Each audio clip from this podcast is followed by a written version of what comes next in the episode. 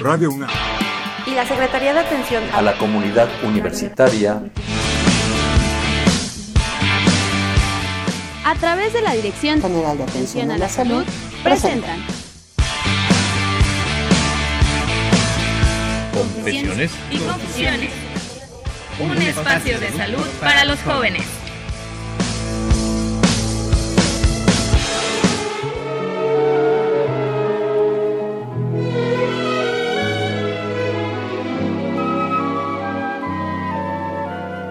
Tenía diez años y un gato peludo, funámbulo y necio que me esperaba en los alambres del patio a la vuelta del buenas tardes, bienvenidos a una emisión más de Confesiones y Confusiones.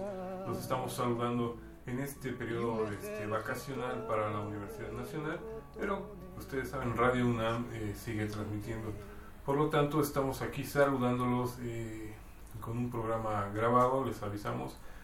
Pero pueden seguir eh, en contacto con nosotros vía las redes sociales en Confesiones y Confusiones Facebook en Twitter como arroba eh, confesiones-ru.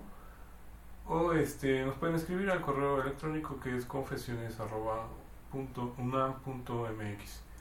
Y bueno, la tarde de hoy este, le damos la bienvenida a la doctora Diana Peralta de la Jurisdicción Sanitaria de Coyoacán. ¿Cómo estás, Diana? Muy, buenas, tardes, Eh, gracias por la invitación. Y este, esta tarde vamos a ahondar un poco en la salud la salud del adolescente. Pero antes que nada me gustaría decirles, eh, vamos a definir qué es adolescencia. La adolescencia, según la Organización Mundial de la Salud, como un periodo del crecimiento y desarrollo humano que se produce después de la niñez y antes de la adultez, periodo comprendido entre los 10 y 19 años de edad, con una serie de eh, cambios importantes, tanto biológicos, psicológicos, sociales, emocionales y económicas propiamente.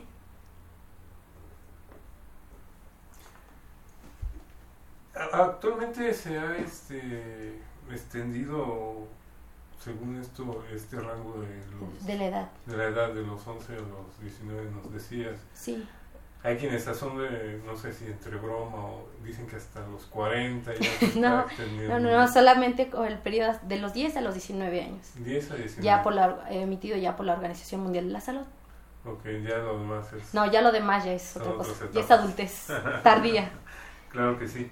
En este sentido, eh, ¿cómo podemos ir definiendo que un niño está entrando a su etapa adolescente? Bueno, pues es, eh, para empezar van a, sufrir características o cambios importantes tanto la niña como el niño.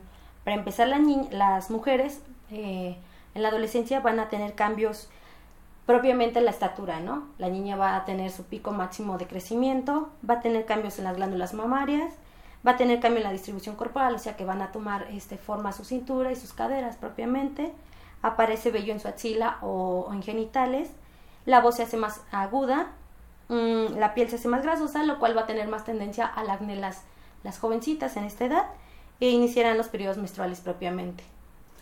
Eh, en el caso de los eh, varoncitos, ahí ellos pues también van a, van a hacer su pico máximo de, de la estatura, el desarrollo de músculos en tórax, brazos y piernas, lo que vamos a hacer que los niños ya no se van a ver muy flaquitos, sino van a, tener eh, composición de músculo en estos lados donde mencioné antes, este, la aparición de vello en axilas y, y pubis, desarrollo de las glándulas sudoríparas en los varones, crecimiento de bigote y la voz se va haciendo más grave propiamente. También la, la piel se hace más grasosa, también hay jóvenes que nos van a presentar acné, crecimiento de testículos y pene, y las erecciones y las eyaculaciones propiamente de la edad, que se van a empezar a ver que son nocturnas, o sea, no se espanten, es una, es una parte propia del desarrollo en los adolescentes. Es de lo más normal. Es de lo más normal y es de lo que más comentan los niños, ¿no? Entre ellos, oye, mira que en la noche, pero es un cambio propiamente de la adolescencia porque también aflora ahora sí las hormonas, tanto masculinas como femeninas en dado de la mujer. Que esto, digo, para uno comentar o hacer esta eh, lectura de esta lista, es este, fácil, ¿no? Sí. Pero engloba toda una serie, Una serie de complicaciones. mecanismos tanto bioquímicos como biológicos y hormonales. Por eso los adolescentes sufren mucho al verse en el espejo y ver, y ver los cambios repentinos que dejan de ser niños para convertirse propiamente las señoritas en, en una etapa ya propiamente reproductiva, que el cuerpo se va preparando tanto glándulas mamarias como ovarios para que se haga propiamente la, la formación de los óvulos y ya la reproducción femenina. Igual en los hombres, las erecciones y la eyaculación, ya para prepararse también a la edad de, de la reproducción, los dos, Esto es a nivel fisiológico, físico. fisiológico. Pero obviamente tiene una... Un trasfondo también psicológico, porque eh, también los cambios y sentirse o penetrarse en un grupo social, los, los adolescentes les cuesta mucho trabajo identificarse o formar parte de un grupo. Ahí vemos los extrovertidos, que a ellos no les cuesta mucho trabajo porque pues ellos no socializan fácilmente o hablan con cualquiera, no tienen ningún problema, van a la escuela y hablan con mayor facilidad, pero el problema también es para los introvertidos, que ahí les cuesta mucho socializar, aceptar con los cambios y decir, voy a ser aceptado en este grupo con los fresas o con los hippies, o sea, están en búsqueda de su identidad, ¿por qué? Porque todavía no se hallan. Entonces sí es una cuestión no nada más eh, biológica o física, sino también psicológica. Aceptar que a veces puedo estar triste y a veces puedo estar enojado, o a veces los dos estados en un mismo día y la mamá dice, es que yo no lo entiendo, pero son propiamente cambios psicológicos en los adolescentes, que es muy importante que la mamá detecte a tiempo si hay un cambio importante psicológico de, de estados muy eufóricos o muy depresivos y acude inmediatamente con el médico para, para denotar este cambio de conducta, porque son las conductas que actualmente nos están costando mucho trabajo detectar a, a los papás por el tiempo, porque ya no están con los hijos. Los, los maestros tampoco detectan a tiempo los trastornos de la conducta de los adolescentes. Y nada más dicen, ah, no es que está enojado o es que está triste. No, pero hay que valorar el por qué se está llevando a cabo esos trastornos de la conducta. O sea, no darlo por hecho de que es Que es normal, que es un... pro- no, no es un proceso normal. A veces sí, pero hay que ver qué tanto tiempo dura eso- esos estados de depresión o esos estados de tristeza y buscar otra causa. No todo es normal. Claro. Por ese lado, este es, por ejemplo, ya cumpliste tus 10 años, a partir de hoy ya eres un adolescente, o es variable, ¿no? Mm, Generalmente lo ponemos en un rango de edad donde más o menos sabemos que va a ser el cambio propiamente fisiológico, bioquímico fisiológico. Haga de cuenta, no sé que se cumpla, tienes nueve años, 11 días Mañana. y tan, no, ya mañana. Pero sí ir viendo que este niño a partir de los 10 años va a empezar a tener esos cambios bioquímicos, orgánicos y psicológicos.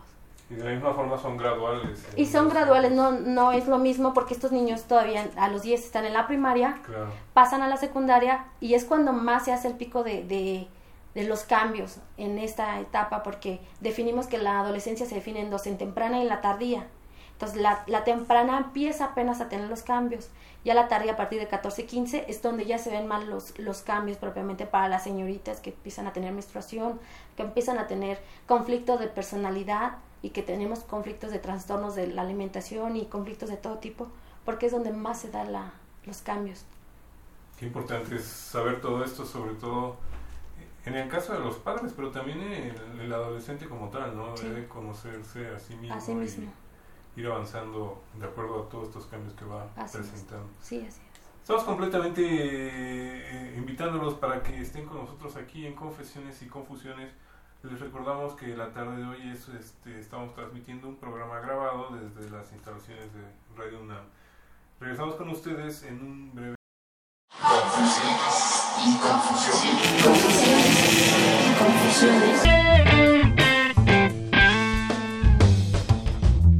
El autocuidado es la práctica de actividades que los individuos realizan para mantener la vida, su salud y bienestar. El autocuidado es una actividad del individuo aprendida por este y orientada hacia un objetivo, que sería buscar y poder mantener un adecuado y óptimo estado de salud.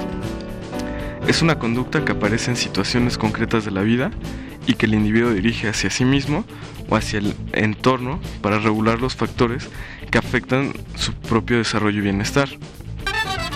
Es de suma importancia el promover acciones como personal de salud para el autocuidado de la población. En México y en el mundo, las principales causas de muerte se encuentran relacionadas a enfermedades crónico-degenerativas como diabetes y la hipertensión, las cuales con el autocuidado y una adecuada educación previa se pueden llegar a evitar, así con sus complicaciones. El influir de una manera positiva con el autocuidado puede ayudar a la persona a tener una mejor calidad de vida, así como potencialmente una mayor esperanza de vida. El que la gente esté consciente del cuidado a sí mismo y prevenga enfermedades crónico-degenerativas reduciría de manera importante los costos destinados a la salud. Fernando González, médico presente. Confesiones y confusiones. Escríbenos tus dudas, comentarios o sugerencias a confesiones arroba servidor punto unam Punto MX. confesiones Y confusiones. Tenía un cielo azul y un jardín de adoquines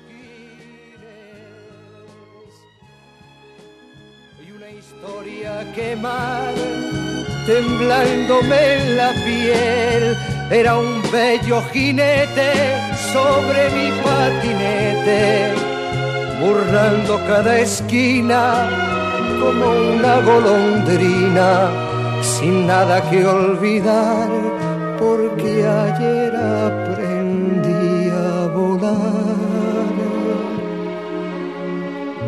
perdiendo el tiempo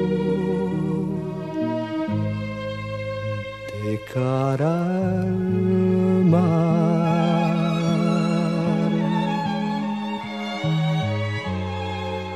Tenía una casa sombría que madre vistió de ternura y una almohada que hablaba y sabía ambición de ser cura. Tenía un canario amarillo que solo trinaba su pena, oyendo aquel viejo organillo o mi radio de galena.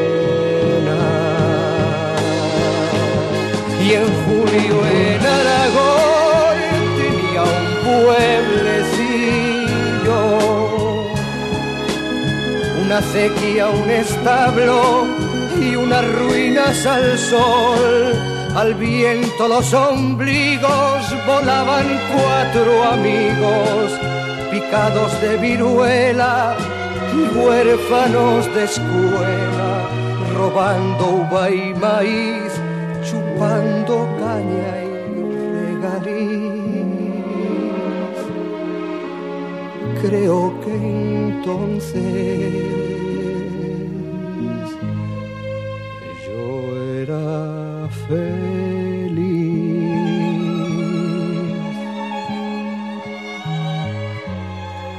Tenía cuatro sacramentos y un ángel de la guarda amigo y un París Hollywood prestado y mugriento escondido entre mis libros.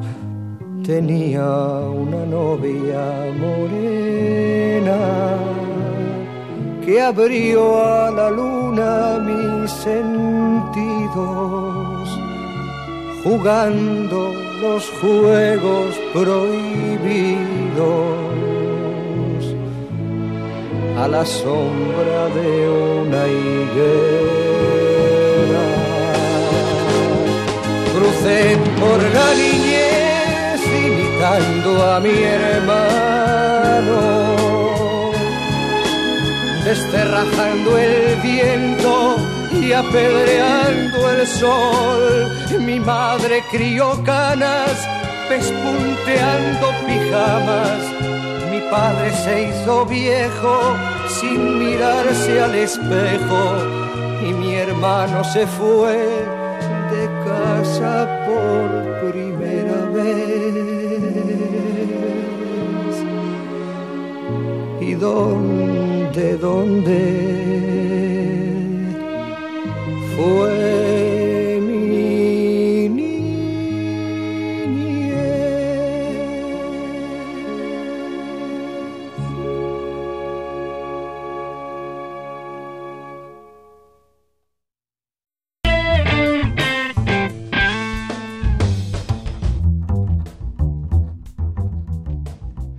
Yo soy Eduardo Marbés, médico pasante.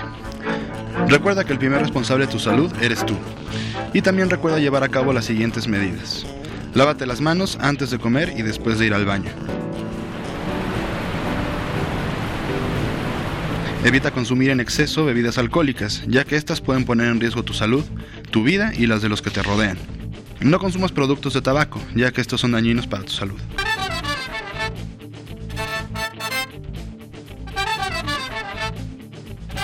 Evita ingerir alimentos en la calle, ya que estos pueden no ser higiénicos y hacerte daño. Realiza por lo menos 30 minutos de actividad física diariamente para activar tu metabolismo y ponerte en forma. Recuerda limpiar tu boca y dientes diariamente, ya que las infecciones en esta región pueden irse a otras partes de tu cuerpo y poner en riesgo tu vida. Y recuerda que tu salud es tu responsabilidad.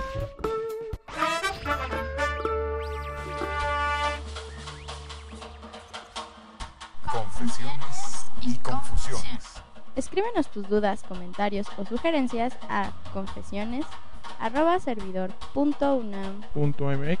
Confesiones. Y confusiones. En un momento, continuamos.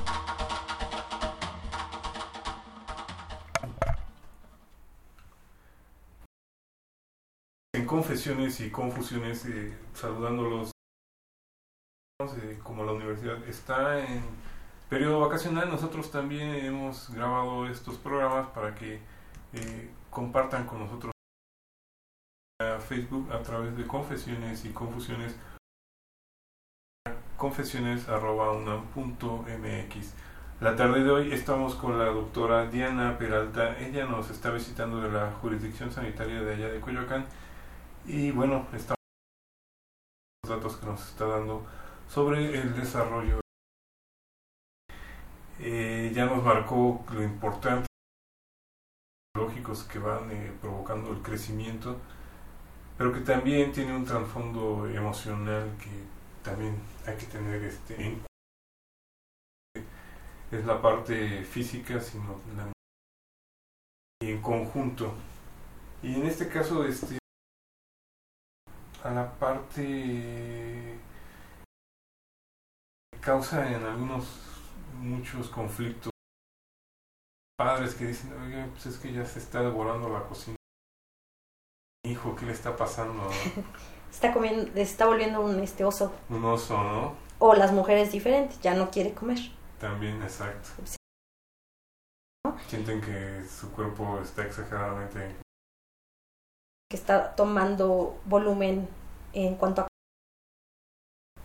a glúteos y todo esto, a glándulas mamarias que no crezcan. Pero el estado nutricional tenemos tres pues tres este, entidades, ¿no?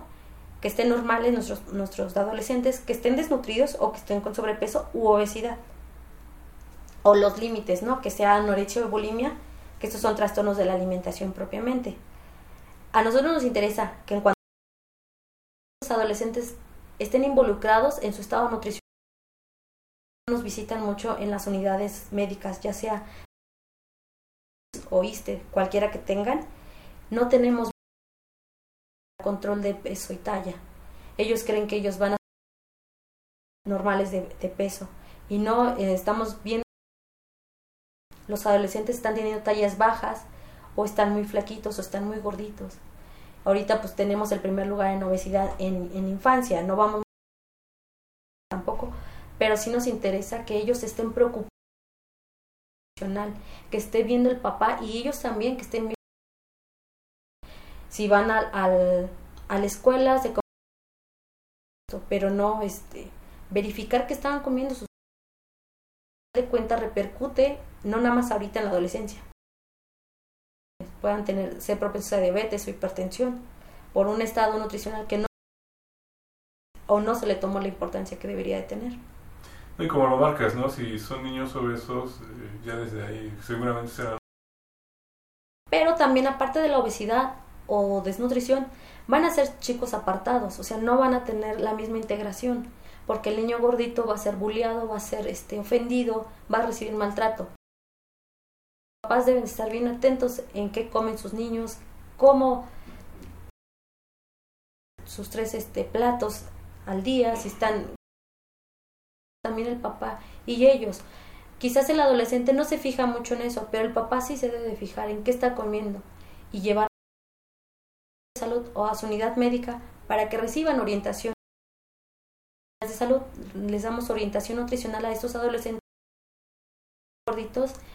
Le incluimos nutrióloga, un manejo multidisciplinario, psicóloga, nutrióloga, el médico del módulo le da la información necesaria a este un trastorno de la alimentación, incluido anorexia y bulimia, que a esta edad y se detonan porque no se no les gusta nuevamente su apariencia o se van a los extremos o no comen o comen mucho sacan que es en el caso cuentas son problemas de... y eso es lo que queremos evitar que las adolescentes lleguen. Hay otros trastornos de la alimentación. Entonces no nada más es un trastorno las encuestas nacionales de salud nos dicen que ya hay alteraciones de anorexia y bulimia O sea, no se queda simplemente en negarles ciertos alimentos, No. sino... No. Puede comer de todo, pero siempre y cuando comamos poquito y esté eh, bajo vigilancia de sus padres, porque al final de cuentas los adolescentes deben de estar vigilados por sus papás. Hago esa hago esa Aclaración. aclaración y que sí estar el papá casi casi triunfantes y sanos, el papá es un porque me salta ahorita, obviamente sería el tema de otro. Pero en caso de la anorexia o estos trastornos, es complicado darse cuenta, ¿no? Eh, Sí es complicado, pero más complicado es cuando tú no le tienes la observancia o la observación al, al niño ¿qué está haciendo, porque esto lo hacen cuando a veces no está el papá o cuando no está la mamá. Pero tú también debes de valorar a tu hijo. Estaba ¿qué te pasa? Te veo te veo desnutrido, te veo este ojeroso, te veo muy callado, te veo enojado, te veo esas son datos de alarma que te dicen tu papá debes de fijarte con qué está comiendo tu hijo. Sentarte y a ver, si estás comiendo, esas, esa parte de la familia donde se ha perdido de qué vemos que come, que no come, o estamos comiendo durante la familia. Ya sé que ahorita por los trabajos o el estilo de vida no se puede, pero sí procura que mínimo el desayuno y la comida o la cena sí se estén valorando, qué se está llevando el adolescente a la boca. ¿Y qué está haciendo después de...? Sí, y qué, qué está haciendo después de él, de, de haber ingerido sus alimentos. Exactamente. Es, como bien lo dices, este, una etapa en que lo ideal es que todavía la familia o, o su núcleo familiar Pues sí. esté vigilándolos. Pero es un hecho que ellos ya de alguna manera se van haciendo independientes, cuando en otros casos también ya son muy independientes Sí, estos Ahí está la contraparte, ¿no? De que hay algo que los tenemos, de los que soñamos en la primaria, en la secundaria y, y pasan a la universidad todavía no son los adolescentes. Pero yo creo que en parte del de años va a pasar la- a la secundaria, este todavía está vigilado por la madre. No debe de olvidarse que la mamá y el papá todavía, en ella, en él sí tienen todavía influencia. En los de la secundaria igual. Quizás ya Ahí sí nos costaba, nosotros también fuimos adolescentes y sí nos cuesta trabajo. De esto, esto, no comas esto, come esto. Porque también, porque tenemos la, la inquietud de probar. Pero sí hacer hincapié en, en ver o en vigilar.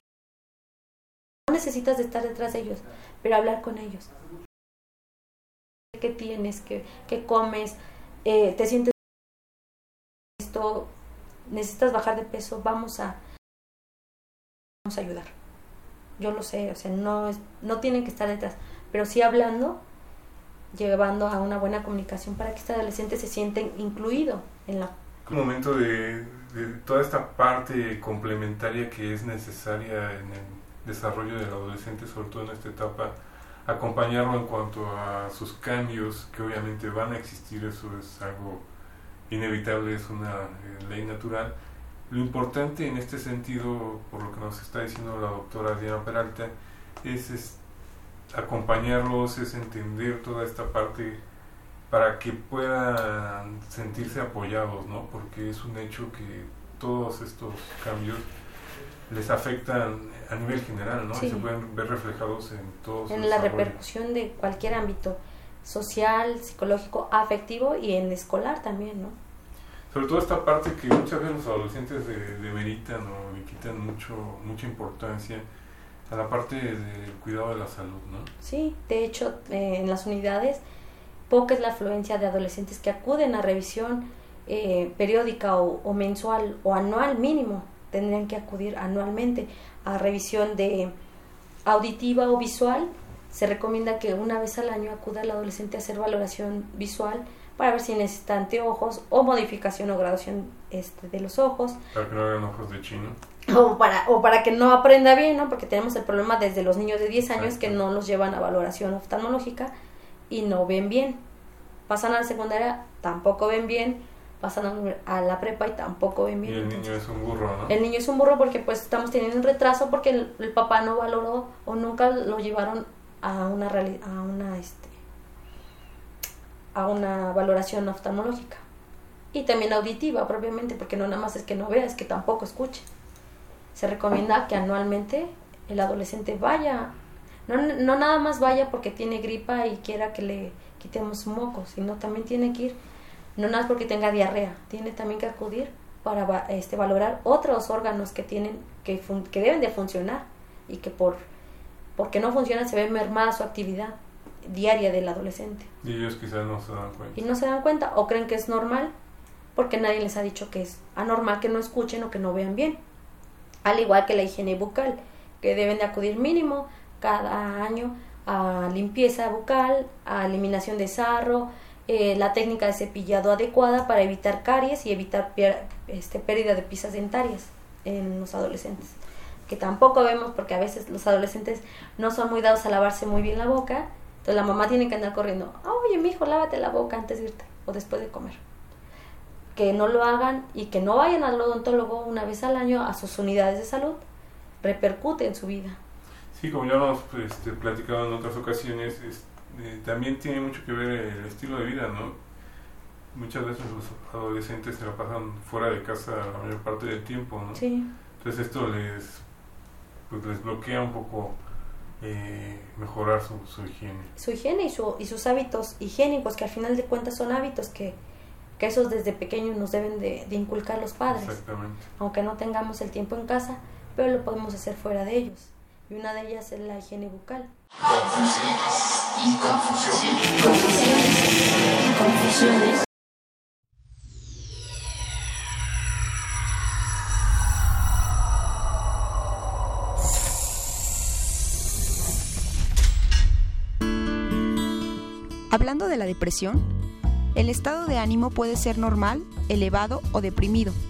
Las personas suelen experimentar diferentes estados de ánimo o emociones, presentando control sobre esta afectividad. En los trastornos del estado de ánimo se pierde esta sensación de control y se experimenta un fuerte malestar general. La depresión es un síndrome caracterizado por abatimiento del humor asociado a síntomas somáticos, cognitivos y vegetativos que impactan en el funcionamiento social, laboral o académico. Una de cada cinco personas padece este trastorno, lo que implicaría que 20 millones 660 mil mexicanos tienen depresión según la Organización Mundial de la Salud. Esto implicaría que México alberga el 17% del total de personas con depresión en el mundo, ya que este padecimiento afecta a 121 millones de personas en toda la Tierra, según un informe de la Organización Mundial del Comercio. La depresión afecta a más de 350 millones de personas de todas las edades y en todas las comunidades, y contribuye de modo significativo a la carga mundial de morbilidad. La prevalencia del trastorno presenta una media de 10%, siendo dos veces más frecuente en la mujer que en el hombre. En México, en 2003, los resultados mostraron una tasa de prevalencia de 2.5 en hombres y 4.5 en mujeres. Algunos factores de riesgo son una historia familiar de enfermedad mental, trastornos crónicos físicos o mentales como un infarto agudo al miocardio, infarto agudo cerebral, cáncer, cambios mayores de vida y estrés, ausencia de apoyo psicológico, dificultades económicas, edad avanzada, insomnio, toma de medicamentos. Los factores de riesgo son varios en las enfermedades mentales, sin embargo, la vulnerabilidad biológica o carga genética y las condiciones del desarrollo de la vida y el contexto social donde se desenvuelve el individuo influyen de manera importante. La causa del síndrome depresivo se asocia a una disminución de algunos neurotransmisores, como son serotonina, norepinefrina y dopamina. Ivonne Samantha García López y Joali Velasco Santiago, médicos pasantes del Servicio Social de la DGCM. Confesiones y confusiones. Escríbenos tus dudas, comentarios o sugerencias a confesiones y confusiones o comunícate con nosotros en vivo al 55 36 89 89. En un momento continuamos.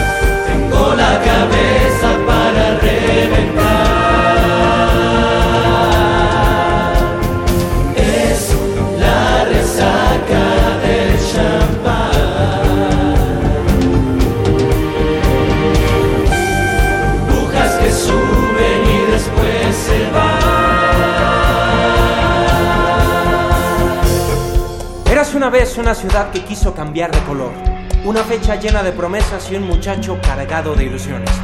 La ciudad era Madrid, la fecha 1981 y el muchacho era yo. Para mí, un chavo de pueblo, vivir en la ciudad era vivir en el lugar donde los sueños se cumplen. En lugar de pastos, había bares y conciertos. En vez de campesinos, fotógrafos y cineastas. En lugar de silencio, había música. En mi cabeza solo había espacio para una sola idea, formar mi banda y tocar mis propias canciones. Mi amigo Jolate me acompañará en esta aventura, aunque espero que no se raje, porque últimamente lo único que me dice es... Hoy no me puedo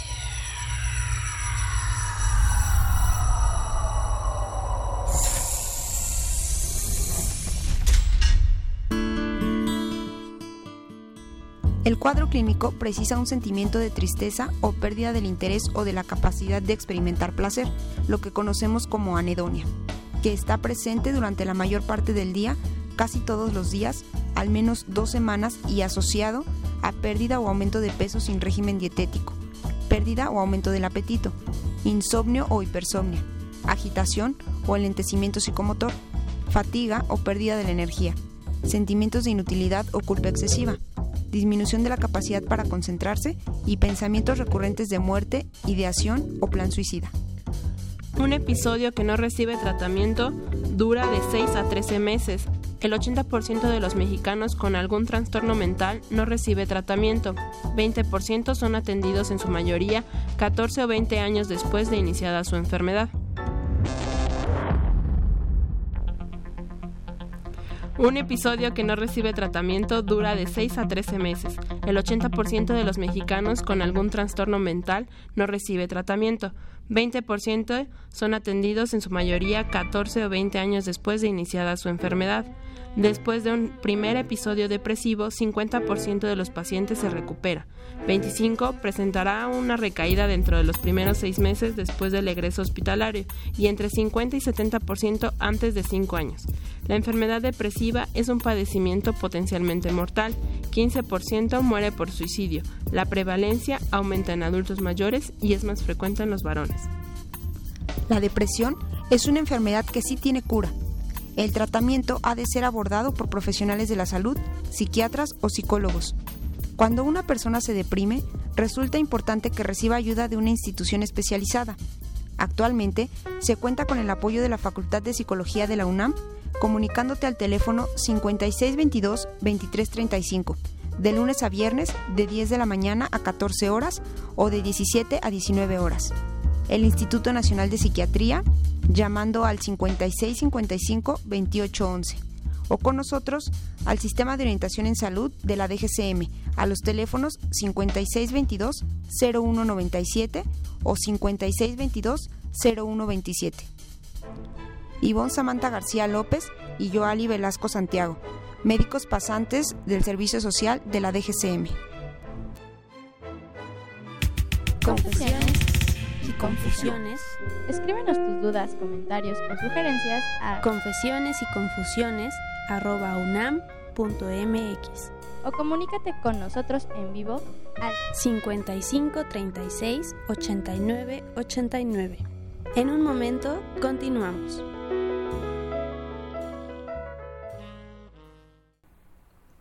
Hacer hincapié en, esta, en estas cuestiones, sobre todo cuando volvamos a lo mismo, están en esta etapa de cambio y va a llegar un momento en que pues ellos tendrán que tomar sus propias decisiones. Así es, así es, y, y tomar en cuenta que es la salud de ellos, ¿no? Que va a ser la salud de ellos, no de los papás, de ellos. Y, y entrar en, en razonamiento con los adolescentes, que el cuidarse a ellos no es cuidar al papá, es cuidarse a ellos. Y la salud que, que tengan ahorita es la que va a ayudar a que sean unos adultos sanos. Sí, porque también está la parte de rebelde, ¿no? Contra, Contra el sistema, ¿no? Exacto. O sea, yo no quiero hacerle caso porque no quiero. Pero lejos de eso, no me perjudicas a mí, perjudicas a ti como adolescente tu salud. Es como cuando, ahorita que vamos a hablar también de, las principa- de los problemas de las sustancias o del abuso de sustancias este, Psicoactivas. psicoactivas, tenemos que, el- que los adolescentes desde, desde etapas tempranas, por rebeldía, empiezan que alcohol y tabaco, que son las dos principales, pues, sustancias que prueban por imitación, por rebeldía o, o porque se ve bien la, mi compañera, pues voy a tomar o voy a fumar. Claro. Entonces, la encuesta nacional de salud y nos dice que, que son las primeras sustancias que prueba el adolescente al iniciar su, su, su interacción con otros adolescentes. No sé por qué siempre son esas, ¿no? O sea que el ser sociable y- A veces para ellos implica tomar esas, esas sustancias para socializar y verse mejor o entrar en un grupo, que no siempre es lo mejor, pero pues ellos toman esas sustancias como, como medio de, de interactuar con otros adolescentes. Y, y además que cada vez van surgiendo nuevas eh, sustancias o nuevas este, maneras de, de- de adquirir y de utilizarlo, Así es, es- estamos encontrándonos que ahora ya, ya el adolescente desde los 10 años puede encontrar drogas, que ahorita tenemos que la, primera droga de uso es la marihuana, la segunda son los inhalables y la tercera es la cocaína. Esto no lo- estos son datos de la encuesta nacional de adicciones en adolescentes. Entonces, si estos niños de 10 años salen de la primaria y encuentran al primer vendedor que les ofrece, entonces desde, desde pequeños tenemos que ver las mamás qué, va, qué está comprando nuestro hijo. Pero también como dices, ¿no? Muchas veces la iniciación es entre compañeros. Sí, entre compañeros, digo, desde, desde los 10 años se ha visto que el compañero le dice, mira, prueba esta bolsita o prueba este dulce o prueba aquello. Entonces se inician de pruebas y pues ya el, adoles- ya el adolescente entra a secundaria, entra a preparatoria, ya con esas adicciones, sin que el papá a veces se dé cuenta. Es increíble. Sí. Y, y, como dices, no se da cuenta, pero ¿qué- ¿cuáles pueden ser estos eh, Pero avisos sí, de alarma? pero sí hay conductas que nos dice que el adolescente está teniendo un apego a una adicción o a una o a una droga, ¿no? El estado tan cambiante que antes sí se unía a ver la tele de perdida con la familia, o sí le gustaba salir con nosotros, o sí le gustaba socializar. Esta, este adolescente cambia este, tajantemente, ya es más, este, ya no le gusta salir, ya habla menos, se enoja, es un poco agresivo y busca alguno, una forma de obtención de dinero. O a veces se pierden cosas en casa. O sea que la mamá nos dice, es que aquí había dejado 20 pesos y ya se desapareció. O había dejado 100. La mamá también, es como comento, es todo un ámbito familiar que a veces piensan que porque es adolescente ya es independiente. O sea, sí puede ser independiente, pero también la mamá o los papás deben de vigilar a ese adolescente para evitar el uso o abuso de sustancias tóxicas. Sí, es, es importante porque generalmente ahí es donde empieza todo, ¿no? En Sí. la familia. Sí, o sea, la familia es el pilar. Le digo, por, por eso ahorita hemos tenido muchas complicaciones con los adolescentes, porque las mamás ya no tienen tanto apego, ya no saben ni qué hace su hijo. O muchas veces son este, cómplices, ¿no? Inclusive. O son madres solteras o son madres muy jóvenes que no digo que no puedan enseñarles, pero a veces los valores, si un adolescente tiene valores, no va, no va a ser fácil que lleguen estas drogas. O quizá pueda llegar a probar y ya está. Pero diga, ¿sabes qué? Probé, pero no porque mi, ya me acordé que me habían dicho acá o allá, o tengo la información necesaria, porque a veces vemos que no tienen la información necesaria los adolescentes del uso y del efecto que pueda tener la droga en su cuerpo. La prueban porque a veces son adolescentes que no tenían ni la menor idea de qué daño iba a tener en su organismo. Entonces, la educación es un pilar importante también. Básico, ¿no? Sí. Que esto va eh, conjugado en cuanto a las, eh, el aspecto social, la convivencia, el abuso de sustancias también te puede llevar a una, una práctica sexual no- Irresponsable. de riesgo, ¿no? De Sí. alto riesgo. comentamos con las drogas, pasa lo mismo con las enfermedades de transmisión sexual o el inicio de vida sexual en los adolescentes. No tienen el conocimiento, generamos el problema de embarazo en adolescentes, que ahorita ya somos el primer lugar en embarazo en adolescentes. Es un problema de salud pública que hablando de jóvenes de... Menos de 15 años De que, están, 15 que están, son mamás solteras o madres jóvenes con muchos factores de riesgo. Por el simple hecho de ser madres adolescentes ya es un factor de riesgo ellas entran en una población de riesgo para ser madres. Entonces, embarazos de alto riesgo, enfermedades de transmisión sexual o hasta VIH. Cualquiera de sus, de sus modalidades por el uso o la edad temprana de, de la, su sexualidad sin protección o sin educación sexual, porque es lo que estamos viendo, que las jóvenes no están educadas. Si una, si una mujer, sabes que no tengo relaciones, si no te pones condón, el hombre igual, no tengo no están teniendo educación, estamos teniendo embarazos. Que es al revés, ¿no? Generalmente piden que se lo retiren. Pues sí, y de hecho nosotros en las unidades de salud tenemos eh, dos módulos que se llaman Grupo de, de Adolescentes Promotores de la Salud y los servicios amigables, que yo creo que en cualquier unidad de salud los hay, pero yo hablo en cuanto a Secretaría de Salud. Nosotros tenemos un programa que estos eh, hay un, un, consultorio especial para ellos y pueden ir a pedir información de métodos de planificación familiar sin que vaya el papá. Esto es bien importante porque, porque anteriormente si no va el papá no se le da la orientación al, al joven de que puede utilizar algún método de planificación. Un DIU, llámese un DIU, llámese un implante, llámese un condón. El joven puede ir a pedir orientación sin que el padre esté. Se le da a firmar un consentimiento informado al, adolescente que se está recibiendo información Es mejor que vaya informado el adolescente a que digan, no es que no voy porque mi papá está y me da pena. Los adolescentes se pueden acercar a las unidades de salud, pedir esa información y hasta que se les coloque el, el método sin ningún costo. Eso que quede bien claro, sin ningún costo. Y están funcionando todos los días de la semana, de lunes a viernes, horario matutino, y puede, pueden acudir a pedir información y evitar embarazos de alto riesgo. La ventaja en, en tu caso es que es abierto, ¿no? Al Sí, es abierto al público en cualquier unidad de salud, en las 16 delegaciones que estén en los centros de salud. Hay un módulo de servicios amigables en los cuales se les ofrece consejería sin necesidad de que el papá esté ahí.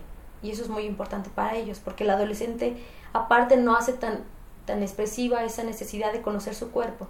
Ahí el médico o el psicólogo o la enfermera o la trabajadora social brindan la ayuda y brindan el conocimiento para que estos adolescentes estén plenamente informados de su sexualidad y de su y su método de planificación que ellos deseen sin costo.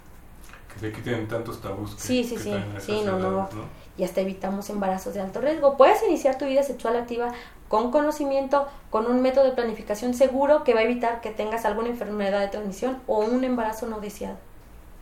También eh, en ese sentido, ¿no? Para evitar eh, ponerte en una situación de riesgo. Sí, eh, más que nada nosotros tratar de prevenir, porque un adolescente lo que quiere es preven debe de prevenir y un adolescente con esa edad no queremos que la, la adolescente esté cuidando a un niño en casa o que tenga una enfermedad de transmisión sexual que la marque para toda su vida, como es el caso del VIH. Claro. Hablaste hace poco, bueno, hace un momento de esta parte tan importante de la educación, de los valores. Todo esto va a evitar que, aunque el adolescente esté, como dices, cerca de todos estos riesgos, todos estos peligros, él pueda salir adelante. Claro que sí. El, el pilar más importante va a ser la educación, los valores que se le inculquen a este adolescente y la comunicación con los padres. No hay de otra. Sí, porque muchas veces quiere uno el encierro o, o ciertas Sí. actitudes más radicales, ¿no? Que, que nos están indicando que este adolescente está teniendo conductas que están repercutiendo en su salud. Y nosotros como, bueno, los padres, nosotros el personal de salud tenemos que intervenir también porque no es un hecho aislado. La mamá acude con nosotros pidiéndonos la orientación de, oiga, es que mi hijo así, así. No decir, ah, es que es normal, váyase señora porque es normal. De por sí que no van los adolescentes y decirles que es normal, no, no es normal. Un adolescente sí, sí tiene cambios. Señora, tráigame a su niño, tantos tiempo. Si no quiere venir, miéntale o haga algo. O tráiganos, o dígale que él puede venir solo sin ningún problema. Para, para facilitar y que este adolescente tenga un buen, un buen vínculo, no más con la mamá, sino también con el personal de salud que se siente en confianza para preguntarnos. Porque a veces no le pregunta a la mamá, pero puede asistir con un personal de salud que lo puede orientar y capacitar para que él inicie su vida o, pueda hacer cualquier actividad siempre y cuando con conocimiento y Claro. evitar factores de riesgo en este adolescente. Qué importante todo lo que nos está comentando la doctora Diana Peralta, pero bueno, el tiempo en radio siempre nos come. Así es, ya ve. Este, pues creo que quedaría más bien eh, tus conclusiones, algún mensaje para quienes nos escuchan y, y un poco que nos hablas de tu experiencia en este sentido, trabajar con adolescentes. Mire, yo soy, eh, ya me, me había presentado, eh, soy responsable del programa de salud de la infancia y de la adolescencia, soy responsable del programa de servicios amigables en la jurisdicción sanitaria y responsable del programa de cáncer infantil y, y de la adolescencia, que espero que más adelante me inviten a hablar un poco de cáncer infantil y de la adolescencia. Claro. Eh, al ver todo esto, vemos que los adolescentes casi no van al- a los servicios. Les queremos hacer una invitación para que acudan periódicamente a revisión. Si no quieren cada seis meses, mínimo un anual, para evitar y prevenir enfermedades que a la, a la edad adulta se hagan complicadas y sean de difícil tratamiento. Qué importante es toda esta parte de la prevención, pero no la entiende uno hasta que Hasta que ya está este, con los problemas. con los problemas, ¿verdad? Pues muchísimas gracias, este, doctora Diana Peralta, ha sido un placer. Muchísimas gracias con- por usted, por la invitación. Espero que me vuelvan a invitar. Claro que sí, eres bienvenida, este, ya tenemos el canal, entonces ya sabemos dónde Esperemos te pueden sí.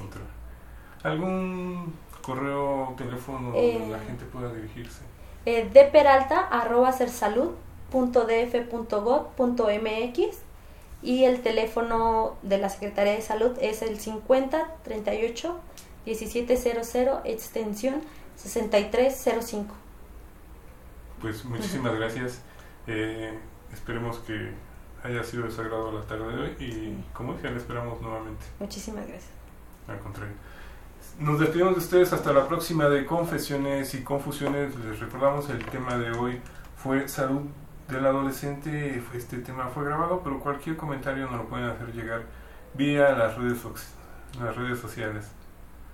Es- hasta la próxima de Confesiones y Confusiones. Se despide de ustedes, Alfredo Pineda.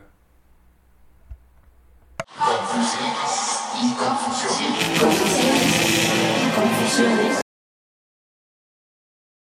Confesiones y confusiones. Salud sexual y reproductiva. La salud sexual es definida por la Organización Mundial de la Salud como un estado de bienestar físico, emocional, mental y social relacionado con la sexualidad. No es solamente la ausencia de enfermedad, disfunción o incapacidad. Para que la salud sexual se logre y se mantenga, los derechos sexuales de todas las personas deben ser respetados, protegidos y ejercidos a plenitud.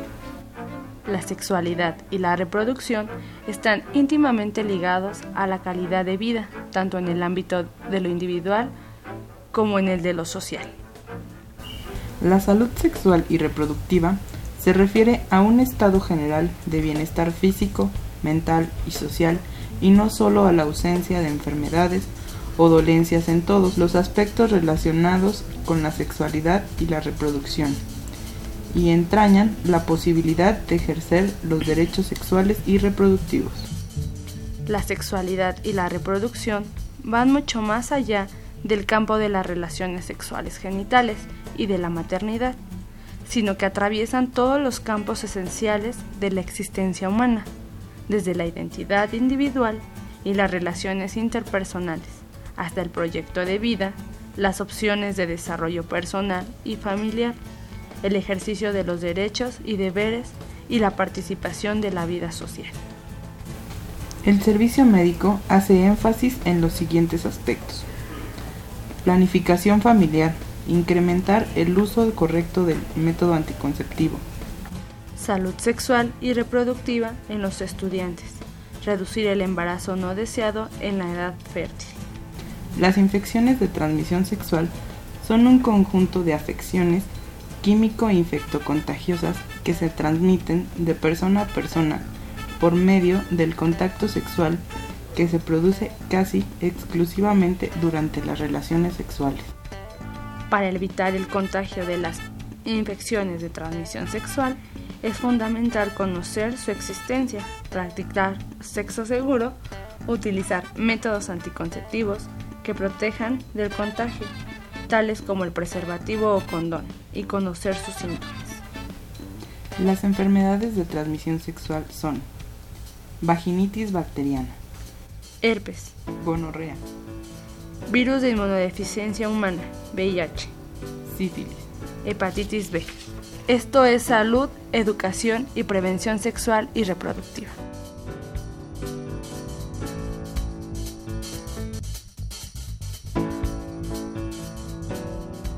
Esta cápsula fue elaborada por María del Pilar Aguilar Ortiz y Atsiri Lileni Nava Mondragón, licenciadas en enfermería. Confusiones y confusiones.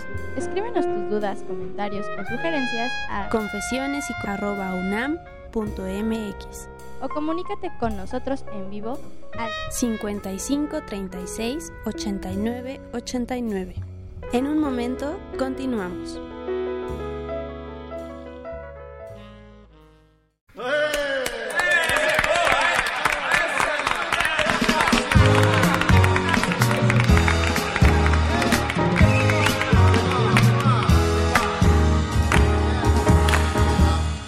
Estava na tristeza que dava dó Vivia vagamente e andava só Mas eis que de repente me apareceu Um brotinho lindo que me convenceu, dizendo que eu devia vestir azul. Que azul é cor do céu e seu olhar também. Então o seu pedido me incentivou, vestir azul.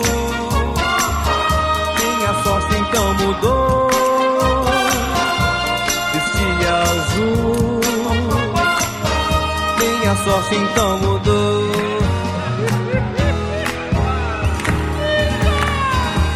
Passei a ser olhado com atenção e fui agradecer pela opinião. Então senti que o broto estava toda mudada, parecia até que estava apaixonada. Então eu fui charminho e acrescentei. Só vim aqui saber como eu fiquei. E aquele olhar do broto me confirmou. Vesti azul. Minha sorte então mudou. Vesti azul. Minha sorte então mudou.